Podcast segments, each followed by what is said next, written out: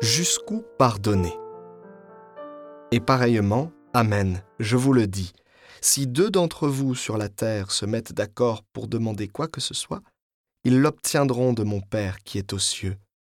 En effet, quand deux ou trois sont réunis en mon nom, je suis là, au milieu d'eux.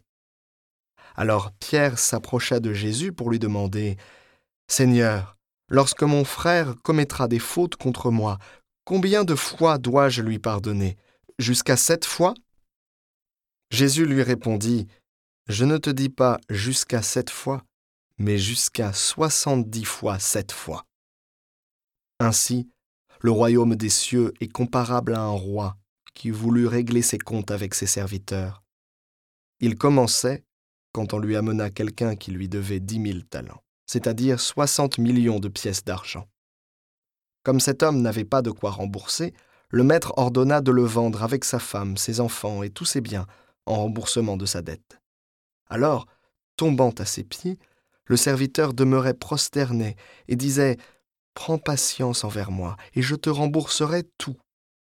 Saisi de compassion, le maître de ce serviteur le laissa partir et lui remit sa dette.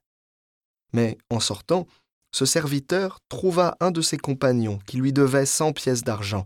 Il se jeta sur lui pour l'étrangler en disant Rembourse ta dette. Alors, tombant à ses pieds, son compagnon le suppliait Prends patience envers moi, et je te rembourserai. Mais l'autre refusa, et le fit jeter en prison jusqu'à ce qu'il ait remboursé ce qu'il devait. Ses compagnons, voyant cela, furent profondément attristés, et allèrent raconter à leur maître tout ce qui s'était passé. Alors celui-ci le fit appeler, et lui dit Serviteur mauvais, je t'avais remis toute cette dette parce que tu m'avais supplié. Ne devais-tu pas, à ton tour, avoir pitié de ton compagnon, comme moi-même j'avais eu pitié de toi? Dans sa colère, son maître le livra au bourreau, jusqu'à ce qu'il eût remboursé tout ce qu'il devait.